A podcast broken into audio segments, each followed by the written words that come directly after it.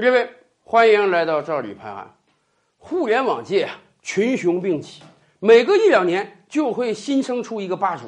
但是，作为老霸主之一的搜狐，已经很久没有他的消息了。但是开年之初传来了一个消息，什么呢？搜狐宣布要更改他们的考勤体制，从今年一月一日开始啊，搜狐的所有员工要定好九点半必须到岗，而且。人家实施了史上最严厉的迟到惩罚机制，什么机制呢？作为搜狐员工啊，你如果本月迟到第一次，对不起，罚你五百块钱；如果迟到第二次，对不起，罚你一千块钱；如果你再迟到多了，那可能罚的钱啊，你本月工资都不够交的。而且，搜狐的当家人朝阳董事长，人家此前还跟媒体讲过，说你搞互联网你就得拼搏啊。有些企业不是搞九九六吗？朝阳董事长对自己的要求就是七七七，什么意思啊？一个礼拜七天，每天早上七点工作到晚上七点啊！既然当家人对自己的要求都这么严格了，所以搜狐开年以来就要对员工加强管理啊，从迟到这个小事儿做起。说实话呀，搜狐抓迟到让我想起大学抓点名。咱们每个读过大学的好朋友们都知道，大学中的很多课啊。教授是要点名的啊，以防止有人逃课。你这个逃课次数多了呢，有可能判定你某一科不及格，或者说某一科分数特别低。但是啊，对于很多大学来讲，有一些知名教授，人家是从来不点名的啊。知名教授是不屑于干点名这个事儿的，因为知名教授认为啊。凭我的个人魅力啊，凭我的学术能力，我这个课定额三十个人，可能有一百个人想来听啊，教室都挤得水泄不通啊，我哪有精力去点名啊？不需要点名，有麝自然香。我的课好，学生们巴不得过来听这个课。相对而言呢，也有一些教授啊，可能各种原因啊，课讲的也不精彩。对不起，如果他不点名，那可能来听的学生真的就很少了。很多学生是想方设法要逃课的。互联网界。也是这样啊，有的公司人家业绩好啊，员工你得追着赶着让他休息，要不然人家真是不眠不休想把产品做出来。而有的公司就像搜狐这样，真得强调纪律才能让员工不迟到了。难道曾经互联网几强的搜狐啊，只能用强调纪律来维持存在感了吗？而且从另外一个角度上讲，企业有没有权利要求员工不迟到？当然有。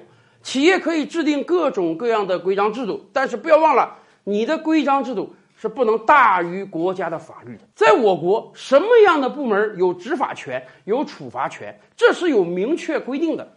任何一个企业啊，不管你是私人企业也好，有限公司也好，甚至国有企业也好，你有处罚权吗？没有。你有权利要求员工因为各种各样的事情向你公司交罚款吗？没有。翻遍我国任何一部法律都不曾规定啊，各种公司对自己的员工有处罚权。那么当然了，每一个企业为了规范员工的工作，你可以定出一些规则来。比如说，搜狐以往人家内部人士说啊，迟到啊我扣五块钱啊，你别说扣五块，你扣十块二十块，我觉得这个无伤大雅，大多数员工是能接受的，大家就不跟你掰扯法律问题了。可现在啊，你把这个惩罚标准提高了一百倍。从扣五块钱到扣五百块钱、一千块钱了，我觉得员工就要站出来说话了。凭什么你企业可以定这么苛刻的标准？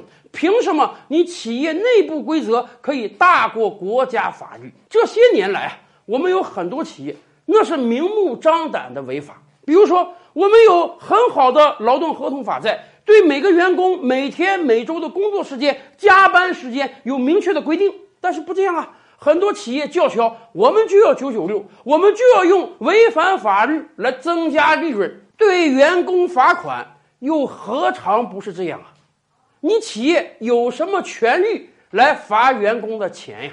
以往已经有多个判例了，有的企业罚员工钱之后，员工起诉到法院，法院当然判企业败诉了。你不单得把这个钱还给员工，而且还要缴纳罚款。更关键的是，咱们即便不讲法律问题。就从人情世故出发，这个世界上有哪一个人敢保证我可以三百六十五天如一日，长达几十年如一日，从来不迟到吗？谁不会有个头疼脑热，家里有个什么突发事件？而且北京的交通，经历过的人都知道，马路上堵成个什么样子，地铁里挤成个什么样子。只要你时间稍微算计不到啊，没有赶上这趟车，很有可能你就会迟到。以往咱们说我这个惩罚标准定的很低啊，考虑到大家经常会有突发事件，好，你迟到一次，我扣个五块，扣个十块，给大家一个警醒，这个大家都能接受。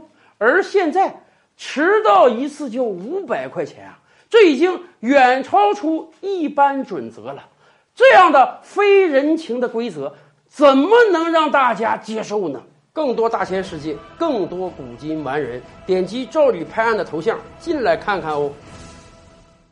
赵吕拍案，本回书着落在此。欲知大千世界尚有何等惊奇，自然是且听下回分解。